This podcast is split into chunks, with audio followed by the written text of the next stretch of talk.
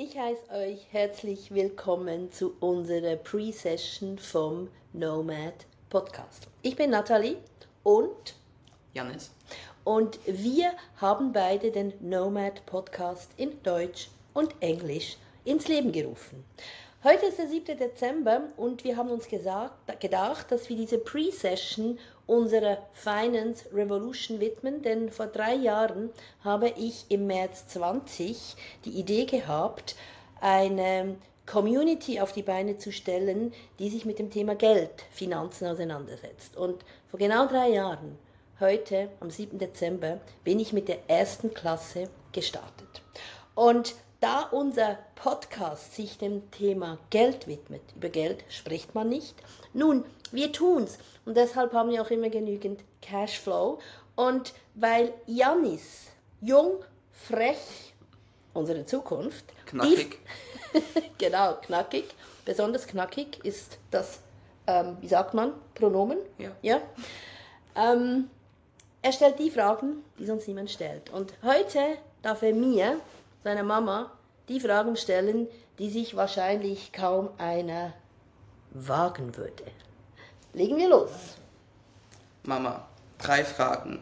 Kurz und knackig, wie immer. Erstens, was war eigentlich deine Idee? Wie kamst du zu all dem? Was hat dich inspiriert? Warum das hier? Warum die Finance Revolution? Kurz und knackig geht bei mir nie, das weißt du, Janis. Ja gut, also die Idee. März 2020, Lockdown.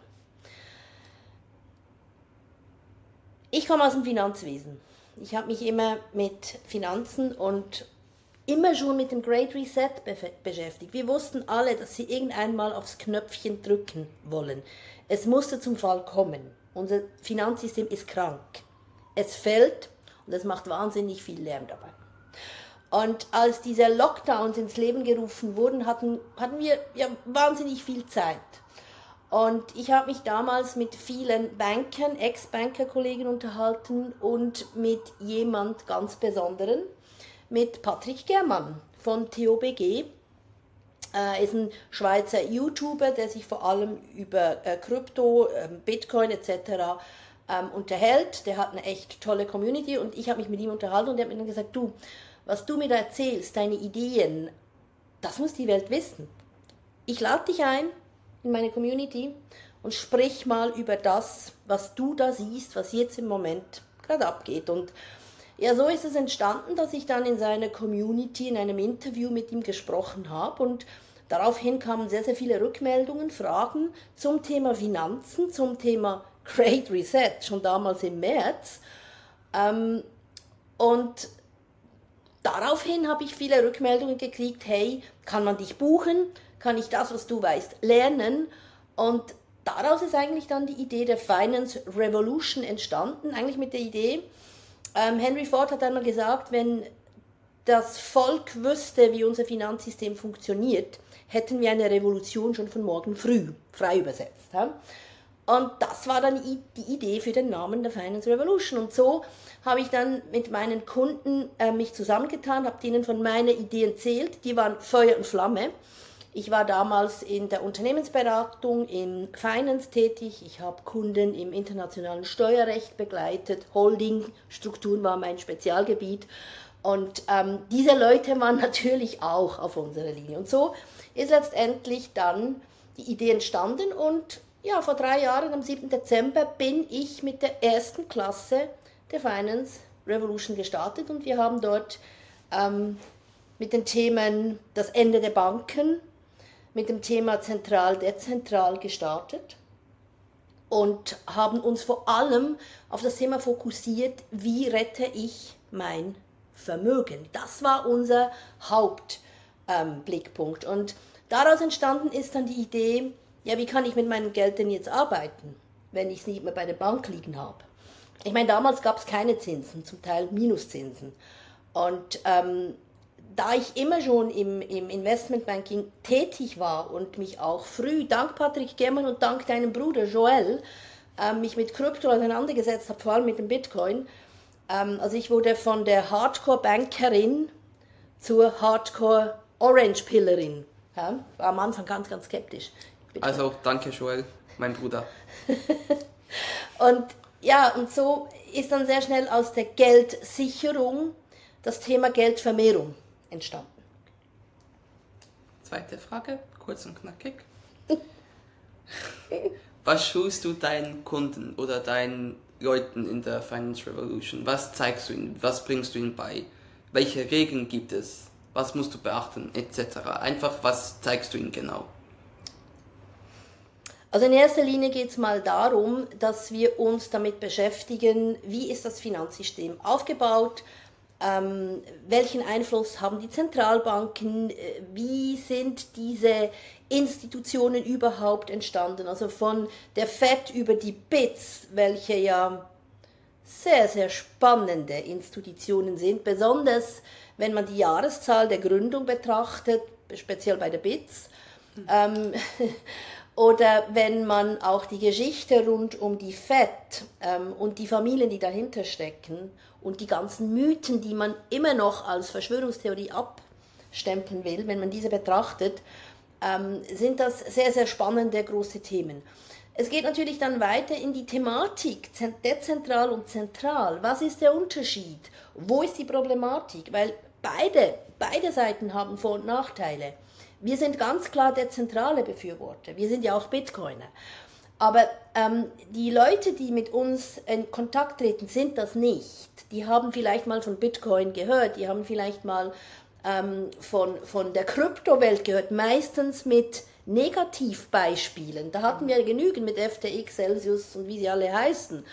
Und ähm, darum sind das die ersten Themen, dass wir mal bei den Finanzen anfangen, beim kaputtgehenden zentralen System, bei den fallenden Banken. Wir hatten auch da genügend Beispiele, Thema Credit Suisse. Wir hatten heute vor einem Jahr haben wir unsere Kunden davor gewarnt und ähm, haben geraten, das Geld ähm, von den Banken zu nehmen. Zu Recht. Pünktlich, wie wir es in der Analyse auch gesehen haben, ist dann die Credit Suisse hops gegangen. Und damals wurden wir noch ausgelacht, übrigens, Janis. Und ähm, das wollte niemand wahrhaben. Heute äh, würden wir nicht mehr ausgelacht werden. Heute würde man uns sehr, sehr aufmerksam zuhören. Und genau das sind diese Themen, die wir thematisieren. Das sind nicht immer leichte Themen, natürlich, das ist auch harte Tabak, aber ähm, letztendlich zeigen wir eben auch Lösungen. Wir, wir, wir, wir sprechen nicht nur, was passieren könnte oder was nicht gut ist, sondern wir gehen sehr, sehr proaktiv auf Lösungen zu. Und genau das schulen wir unsere Leute und die Erfolge sprechen für sich. Okay. Finanzen, das ist ja eigentlich ein Männerding. Und jetzt Thema Frau. Du bist eine Frau, du bist meine Mama, aber Thema Frauen. Du sagst ja immer, dass Frauen sich vom, von der Geldbörse vom Mann trennen sollen. Wie stehst du noch mehr dazu? Also was sagst du zum Thema Frauen in der Finanzwelt? Ich habe mit 17 Jahren eine Banklehre gestartet. Und ich bin voll in diese knallharte Männerdomäne eingestiegen. Die hat mich, die hat mich total fasziniert. Äh, ich bin mit Jungs aufgewachsen. Ich hatte eine große Klappe. Ich konnte mich relativ gut da behaupten. Und hast Jungs vermöbelt, nur mal so Ja, natürlich habe ich die vermöbelt. Ich musste mir den Respekt verschaffen. Ja. Ich bin ja eine Bubenmama, also für nichts äh, habe ich nicht Jungs auf die Welt gebracht und kein Mädel. Wobei das Mädel wäre wahrscheinlich auch so ein Rowdy geworden wie ich. Ähm, gut, also ich, ich, die, diese harte Welt hat mich fasziniert. Und die hat mich aber auch ähm, abgehärtet. Es war nicht immer lustig, es war eine Zeit lang auch ziemlich tough. Ich wollte mich dann ähm, abwenden von dieser Finanzwelt und habe mich sehr, sehr früh schon selbstständig gemacht, bin dann aber in Richtung Zahlen war halt immer mein Ding, Buchhaltung, internationales Steuerrecht gerutscht, habe aber das Bankenwesen nie ganz ähm, losgelassen. Ähm, ich habe für mich selber auch immer geschaut, dass ich Investments machen kann. Und ähm, dementsprechend war ich aber immer schon sehr, sehr selbstbestimmt. Also Papa und ich, wir hatten immer ähm, eine Beziehung auf Augenhöhe. Gerade was die Finanzen angeht, das habe ich übernommen. Ähm, und das war dem Beruf geschuldet. Und letztendlich haben wir das gemeinsam gemeistert. Ähm, ich hatte zwar immer den Lead und darum hatte ich nie das Problem, dass ich vom Portemonnaie von meinem Mann abhängig bin. Ähm, dein Bruder Joel war ähm, Profigolfer, der war äh, im Spitzensport tätig und dadurch war ich natürlich als Mama selbstständig. Ich brauchte nur den Laptop und Internet, konnte ich äh, Joel entsprechend begleiten. Am Anfang war das in der Schweiz, äh, mit der Zeit war das international und ich habe ihn an jedes Turnier begleitet. Und ich war immer die Mama, ähm, die mit dem Laptop im Clubhaus gesessen bin und gearbeitet hat. Und ähm, mit der Zeit habe ich mich angefreundet mit, mit den Frauen, die natürlich auch ihre Kinder begleitet haben, sei das an ein Turnier oder sei das ins Training. Ähm, und da ist dann eigentlich in den Gesprächen dabei herausgekommen, dass diese Frauen ähm, alle abhängig waren vom Mann. Die haben nicht gearbeitet, die hatten den Luxus, nicht arbeiten zu müssen, aber wirklich happy waren die nie. Und ich wiederum hatte immer so gedacht, wow, die haben ein schönes Leben, die müssen sich nicht abracken, weil ich hatte immer die Gratwanderung zwischen äh, Unternehmerin und Mama sein. Das war immer ein Spagat, die, den ich da machen musste. Und ähm, so hat sich eigentlich ergeben, daraus ist der Wunsch entstanden, dass ich die Frauen motiviere, auf die eigenen Beine zu kommen, wenn es ums Thema Geld geht. Und interessanterweise war es so, äh, wir haben in der Regel, wir haben in guten Clubs, in Private Clubs ähm, ähm, trainiert. Da waren die besten Voraussetzungen für Joel. Und ähm, die Männer der wohlbetuchten Frauen, die waren happy, dass ich die Frauen auf Vordermann brachte. Das war noch spannend, weil man denkt doch immer, ja, die Reichen, die haben nur Vorzeigepüppchen. Nee, das war nicht so. Wenn ich in einem, wenn ich in einem ähm, öffentlichen Club war, wie Migro, in der Schweiz gab es die Migro-Clubs, Moserdorf, äh, früher war es Limpachtal und wie sie alle hießen, da haben wir dann immer da die Möchtegern-Unternehmer getroffen, die dann sehr gerne den Macho rausgehängt haben. Die hatten nicht Freude, wenn ich ihre Frauen auf Vordermann brachte. Ähm, das fand ich, das war mein mega, mega Learning, dass ich da rausziehen konnte. Und ähm, daraus entstanden ist dann wirklich der Bedarf, dass ich Frauen fördere. Das habe ich immer gemacht, seit jeher. Und speziell bei der Finance Revolution haben wir auch da festgestellt, wenn die Leute mit uns arbeiten, es waren die Frauen, die mich kontaktiert haben. Und die Männer sind in einem zweiten Schritt dann dazugekommen. Aber in dem Moment, wo der Mann dazukam, hat sich die Frau wieder zurückgelehnt und hat den Mann alles machen lassen. Weil in der Regel macht der Mann die Finanzen. Wenn es unangenehm wird, senden die Frauen dann immer die Männer an die Front. Ja, und das ist ein großes Thema bei uns bei der Finance, weil ich sage, ja, was passiert, was, was ist, wenn dein, wenn dein Mann stirbt? Kannst du mit den Finanzen umgehen? Das ist eine knallharte Frage.